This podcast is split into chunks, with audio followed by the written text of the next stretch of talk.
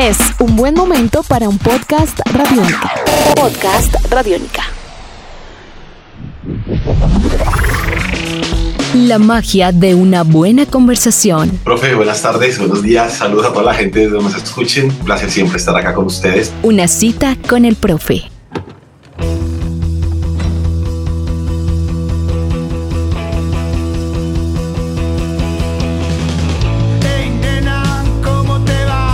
Santiago Ariel Barrio Nuevo, mejor conocido como Santiago Motorizado, es un señor artista. En Colombia lo conocemos por ser el bajista, cantante y compositor de la agrupación El Matón Policía Motorizado. Pero, además de ello, es un gran diseñador, compositor de música para series y películas y uno de los grandes expertos en el continente sobre el imaginario de Star Wars. A tal punto que nosotros no sabemos si es un Sith o un Jedi. Esta es una cita con el profe, podcast Radiónica. Nos puedes escuchar en radionica.rocks o en tu plataforma favorita. Con ustedes, todo un genio. Sid o Jedi, Santiago Motorizado.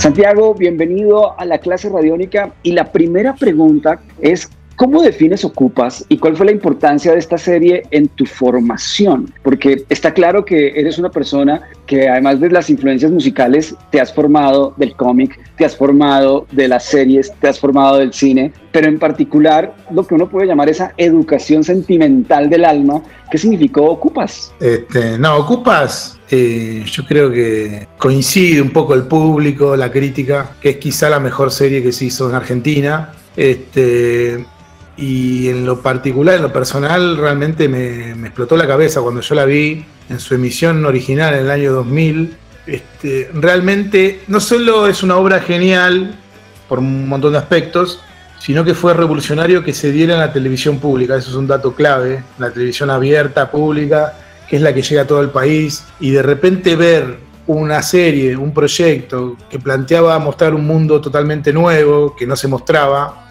de esa manera, con esa genialidad y de manera tan realista, tan cruda, ¿no? La marginalidad, todo un submundo suburbano que también sirve de paisaje, pero que es base para una historia que es brillante, que está narrada con maestría y que realmente generó como un, culto y un boom, ¿no? En aquel momento, previo a Ocupas, el director había, había hecho la película Pisa Birrafaso junto a Adrián Caetano, habían dirigido en conjunto, y eso ya había generado una, una, pequeña revolución en el cine argentino. Pero siempre en un mundo, viste, más para entendidos, un mundo festivalero de cine. Pero sí cambió el pulso y a partir de Pisa Birrefaz empezaron a aparecer un montón de películas nuevas que empezaron a mostrar cosas diferentes, ¿no? Que tienen que ver con eso, con un mundo marginal también, pero narrada de una manera diferente. Ocupas, básicamente el proyecto nace de ahí, de llevar eso, esa esencia de Pisa y Rafazo a la televisión. Lo que pasa es que la televisión, obviamente, en aquellos años sobre todo, este, y, en ese canal puntual que era de la televisión pública, generó mucha más repercusión, llegó a muchos más lugares, a muchas más casas, y generó una cosa única que quedó en la historia y que ahora se vuelve a vivir con este, con este reestreno. La verdad que para sorpresa del director y de los actores y de muchos, este, no esperaban que, volviera a conectar tanto. Esperaban sí que los viejos fans pudieran volver a verla en buena calidad, este, porque era algo que tenían pendiente, pero se llevaron la sorpresa de que volvió a conectar con mucha gente y generó un, un nuevo boom en Argentina este restreno. Tengo muchas preguntas, Santiago, y que están, digamos, relacionadas con, con, la magia de la vida, ¿por qué no? Eh, ya habías realizado banda sonora con La muerte no existe y el amor tampoco, me encanta el título además. En el caso de un músico, ¿cómo fue reencontrarte años después con esa emotividad de saber que iba a formar parte de Ocupas con un material, entre comillas, clásico de la banda? O sea, ¿cómo viste esas canciones? ¿Cómo, cómo se encontró el Santiago del hoy con el Santiago viajero del pasado? La verdad que fue una mezcla de muchas sensaciones, de verdad, porque primero la invitación de Bruno Estañaro, el director director de Ocupas, eh, eso ya fue muy fuerte. Eh, yo como fan de Ocupa, de repente, primero enterarme que el director le gustaba El Mató, le gustaban mis canciones, eso me emocionó mucho. Y después entender que iba a ser parte de esa serie, que a mí me había marcado mucho, pero que ya, ya existía así como era. Y de repente por este tema de cuestiones legales, este, hubo que reemplazar algunas canciones y ahí fue que, entré yo. En esto de revisitar canciones, de revisitar la serie, que también la había visto muchas veces, pero bueno, la volví a ver para, para entrar de vuelta este, en contexto con todo. y, fue una mezcla de sensaciones, porque todo incluso dentro de, de, esta pandemia, ¿no? que ya es una situación extraña para todos. Y una pandemia que también, de alguna manera, generó una especie de patrón común, que lo vi muy repetidas veces, que es esto de empezar a revisitar un poco todo, nuestra existencia, nuestra vida, nuestro pasado, esta cosa del mundo detenido que nos llevó a reflexionar mucho. Este, y se mezcló con eso, ¿no? Con, volver a revisitar esas canciones. Bruno en realidad las quería como estaban, él quería poner esas canciones del Mató, había elegido siete canciones esa fue la primera reunión. Quiero usar estas siete canciones para estas siete escenas. Y, no, y a nosotros nos surgió la idea de regrabarlas, ¿no? Ya que teníamos entre tiempo libre y ganas de volver a, a meternos en el estudio, fue revisitar eso. La verdad que fue algo que, nos divirtió mucho, que nos generó mucho placer, que disfrutamos esa, nueva recorrida que le dimos esas canciones, que por más que con el tiempo las fuimos tocando en vivo, no es lo mismo recorrerlas en el estudio, volver a grabarlas, volver a ensayarlas. Y, sucedió algo que a mí me gusta, que es respetamos mucho esa estética original, porque por algo Bruno las había elegido así como estaban, pero las grabamos con las formas que tenemos ahora, ¿no? entonces ahí sí se mezcla esas dos etapas y creo que se genera un punto intermedio que, me, copa, digamos, que me gusta mucho. Y, me gustaba también eso, ¿no? Este, volver a, volver a cantarlas. Este, obviamente ahora estoy más contento porque ahora soy otra persona y tengo la cabeza en otro lugar, pero estoy más contento con volver a cantarlas y me gusta más cómo suena mi voz ahora. Pero bueno, esas son cosas, gustos personales de, de quienes están ahí sumergidos en su propia obra, digamos, ¿no? Este, no me gusta hacer esas aclaraciones porque después del otro lado, eh, la conexión que generan las canciones con cada uno en, cualquier momento de, en que hayan salido o años después, no importa. Este, eso es muy particular y muy personal de, cualquier escucha. Pero a nosotros nos divirtió, nos gustó volver a meternos al estudio, volver a, transitar esas canciones y ser parte de Ocupa, ¿no? Eso es lo fundamental. Después de todo, siempre este trabajo de, del audiovisual, de hacer música para una serie, una película, siempre tiene que ver con eso, ¿no? Con acompañar un clima, una narración, y es en pos de lo visual, ¿no? Este, pero la verdad que la, pasamos muy bien.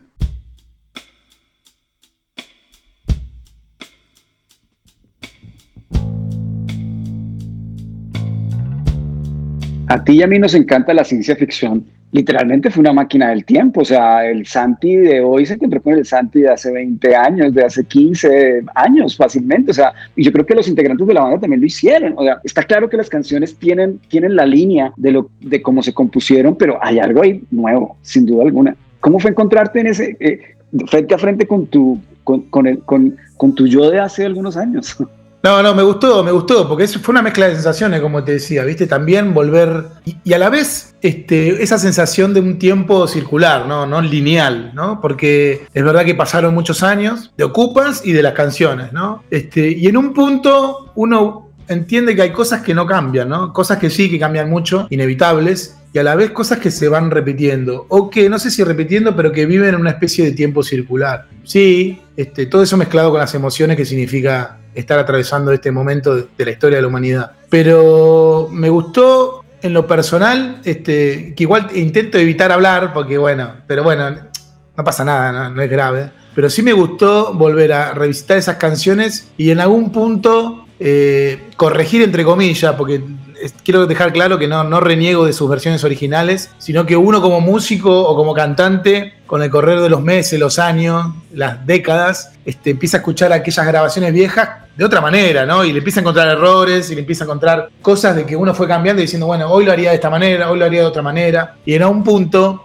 este, fue una oportunidad para desarrollar detalles, ¿no? Porque siempre este, estuvo la consigna de, mantener bastante el espíritu original de las canciones. Pero bueno, eso, eso lo disfrutamos mucho todos, este, volver a agarrar la guitarra a los chicos, la batería, darle a algunos también unos aires nuevos que, se fueron dando con los años también, ¿no? Esas ejecuciones en vivo de aquellas canciones con los años fueron cambiando, le fueron agregando pequeños matices. Eh, y a eso un plus que era acomodarlas también a lo que pedía la escena, ¿no? Por ejemplo, vienen bajando, le bajamos un poquito el tiempo, la velocidad, porque está ubicada en una escena donde los protagonistas van caminando con un ritmo cansino, entonces quisimos ir acompañando un poco ese ritmo. Y así, ¿no? Un, conjunto de cosas, ¿no? Entre la, entre la emoción de, estar haciéndolo por Ocupa, la emoción de volver a recorrer esa historia nuestra y la emoción de después de tanto tiempo volver a juntarnos a un estudio La verdad que fue muy intenso, muy intenso. Pero lo disfrutamos, lo disfrutamos y, y también en un punto es como una, no sé, algo nuevo que está flotando ahora en nuestras cabezas, en nuestro presente, que nos ayuda a encarar el futuro o lo que viene o las nuevas canciones. Por más que somos otros, que nuestras formas de producción son diferentes, quizás ahora tenga más que ver con esto, con, la, con lo que se inició con la síntesis O'Connor. Este, aquella forma de aquellas canciones, aquella lírica quedó un poco atrás, pero esto de traerlo adelante, de repente, bueno, vuelve a reforzar esto del tiempo circular, ¿no? Y es, un, es información que, que ahora está más acá en el tiempo. Santiago, te tengo preguntas sobre lo, sobre lo incidental. Ya básicamente, tú, en tu lenguaje como artista existe mucha poesía, mucha atmósfera, por lo que he podido percibir también te saliste de ciertas zonas de confort, con la cumbia, con otra serie de, géneros que yo creo que son muy interesantes. Si bien ya hemos mencionado, por supuesto, la muerte no existe y el amor tampoco, en este caso de la serie, ¿cómo fue reencontrarte o elaborar trabajos también incidentales, además de una época tan particular de la Argentina? La parte incidental, ¿qué significó para, para, para, para, para ti en, ese sentido y cuál fue ese reto como compositor? Sí, bueno, este, primero aclarar eh, que hay, como, hay dos etapas ¿no? en, esto de la música de Ocupas. Primero esas canciones que Bruno eligió, que quería usar del mató para ciertas escenas, las cuales nosotros regrabamos y, y, formaron parte de este álbum que sacamos hace poco, que es Unas Vacaciones Raras. Y después otra etapa, que en aquella charla, esa primera reunión que tuve con, con Bruno, el director, eh, al comentarme esto de los reemplazos, me dijo, bueno, y además de estas canciones del Mató, tengo que buscar 45 canciones más para reemplazar 45 escenas. Este, obviamente voy a ir buscando diferentes géneros para que el, paisaje sonoro vaya cambiando. Y ahí en esa charla surgió la idea de que, mira, yo si querés, me animo a correrme del registro del Mató y explorar en, eh, en otras búsquedas sonoras, ¿no? Y, y me animo a componer música nueva para la serie, ¿viste? tengo tiempo libre, estamos acá encerrados, no tengo problema, este, y me motiva, me motiva el desafío. Y ahí empezamos, por más que esas 45 canciones que compuse tienen mucho rock, también la idea que era, que era correrme dentro de, dentro de los estilos del rock, irme a un lugar más clásico, que es lo que plantea un poco la serie a nivel estético, este, y siempre con, la consigna de no repetir esa estética más el mató para que tenga un, que mantenga la, estética de la serie que es muy heterogénea a nivel sonido. Y para lo último dejé en ese desafío lo que a mí me resultaba más, más complejo, que era ya meterme en otro género, ¿no? Dejé el rock para el principio y al final la cumbia, el folclore, tiene mucho folclore la serie, mucha cumbia, mucha música urbana, ¿no? Eh, hay un tango que suena en un bar, hay salsa, hay música electrónica que suena en un boliche, en una escena. Este, y eso fue quizás lo más divertido también, ¿no? Obviamente lo más complejo. ¿Y por qué no tocas eh, una que sepamos todos? No se caliente, se atraviesa mi mente, no se caliente, se atraviesa mi mente, veo No se caliente, se atraviesa mi mente, se caliente, se atraviesa mi mente, veo vos. Veo vos.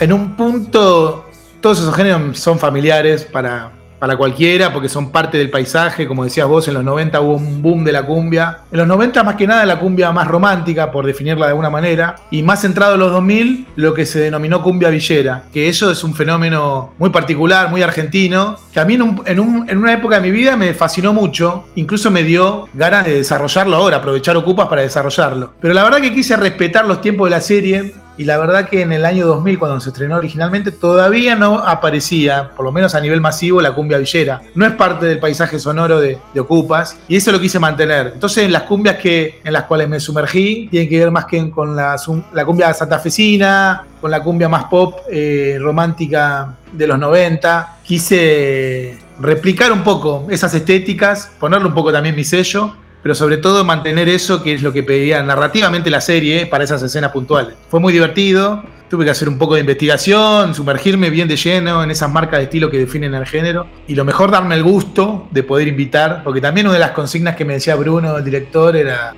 también si podés invitar amigos para que siempre la voz de fondo no sea siempre la misma, ¿no? Y, y sea poco verosímil. Y me da gusto en esta, en esta que estrenamos, que, que es el adelanto de lo que va a salir ahora prontamente, Tonto Corazón, de cantar con Vicentico, que es un ídolo mío de, toda la vida. Y así con Vicentico también hay otra cumbia que canté con Jorge Serrano de Los Decadentes. En otra cumbia cantó Nina Suárez, que es la hija de Rosario Blefari. Después en otros géneros a- lo invité a Melingo a cantar un tango, que es, que es un prócer acá en Argentina y que nada, le dio el toque final a ese tango que, que le faltaba. Cantó Ani de las ligas menores en un rock and roll. Y, y también eso, ¿no? Este, me dio el gusto de explorar con nuevos géneros y también de compartir momentos musicales con artistas que admiro. Santiago Motorizado con nosotros hoy en la clase radiónica. Ya se nos está acabando el tiempo y tengo como dos preguntas en una sola. Está claro que cuando uno, por decir algo, escribe un libro, hace un disco, eh, de alguna manera u otra, volver a leer un libro, volver a, a escuchar un disco, cambia de alguna manera u otra. O sea,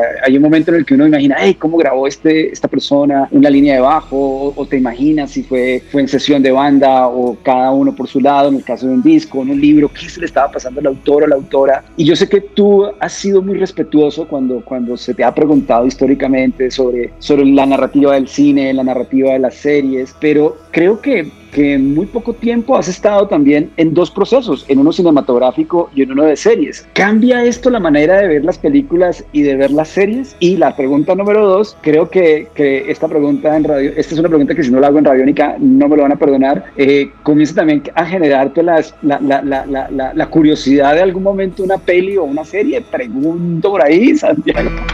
Bueno, no, sí, este, primero la primera respondo. Sí, cambia un poco, ¿no? Uno empieza a poner el foco en ciertas cosas musicales que antes uno como espectador las veía como un todo, ¿no? Este, obvio que uno inevitablemente se emociona con momentos musicales, con, con todo lo que sucede en el cine o en una serie, pero ahora empezar a trabajar desde este lado hace que uno ponga un poquito más el foco ahí. Eso sí, eso sí lo tengo presente. Igualmente recién estoy empezando, son dos experiencias, fueron muy intensas la verdad y que me marcaron mucho, pero no, no me sentiría todavía un especialista o algo parecido a eso en este género que significa componer para audiovisual, ¿no? Este, eh, y por otro lado, sí, o sea, hacer una película es un sueño que tengo de, chico, no es que ahora me haya aparecido, ¿no? Este, es como un sueño, siempre estoy pensando algún guion, algo. Por lo general, uno piensa ideas que sean fáciles de realizar, ¿no? Siempre pensando en que en lo complejo que es hacer una película, con pocos recursos sobre todo, ¿no? Y,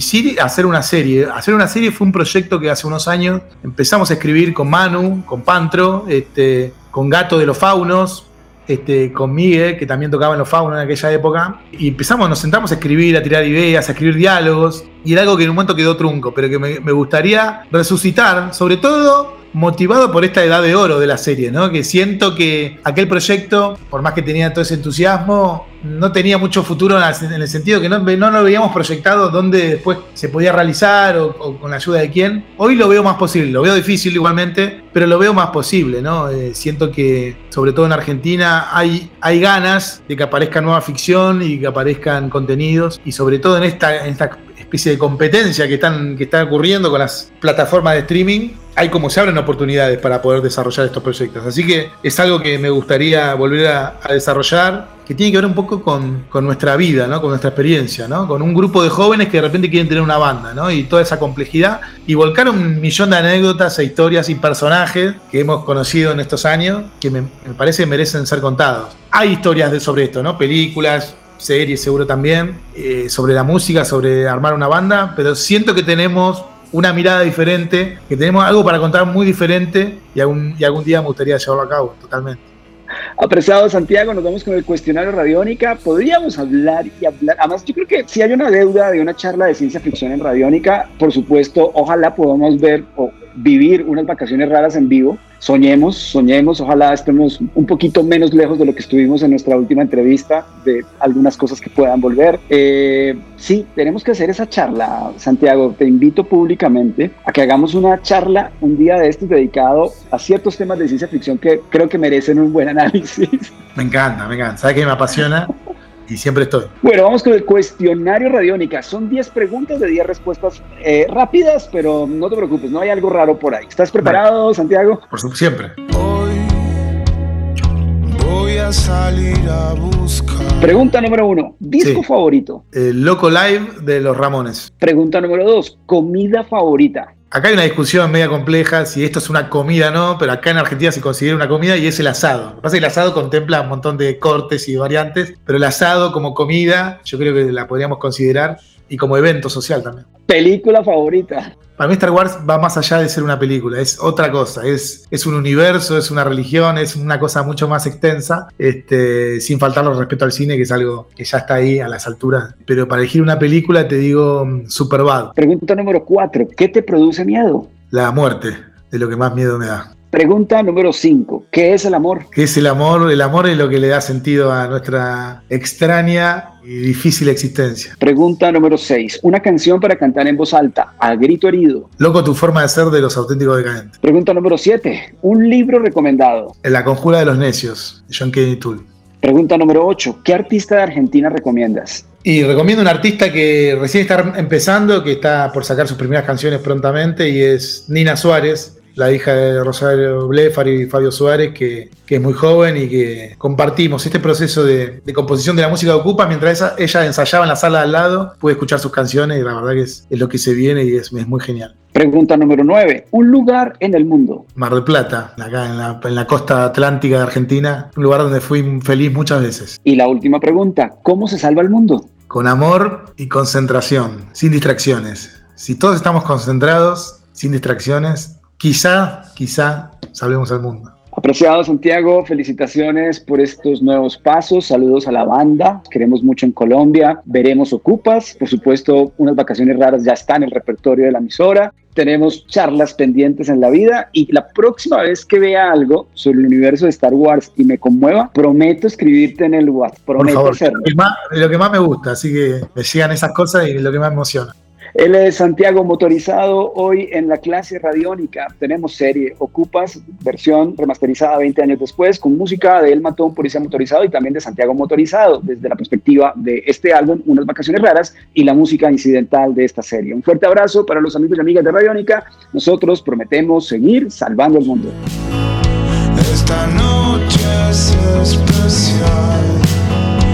Voy a.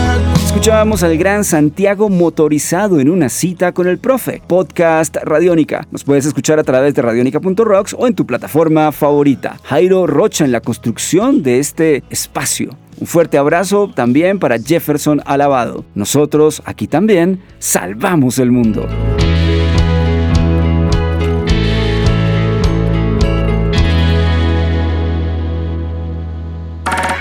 Nuestros podcasts están en radionica.rocks, en iTunes, en RTVC Play y en nuestra app Radionica para Android y iPhone. Podcast Radionica.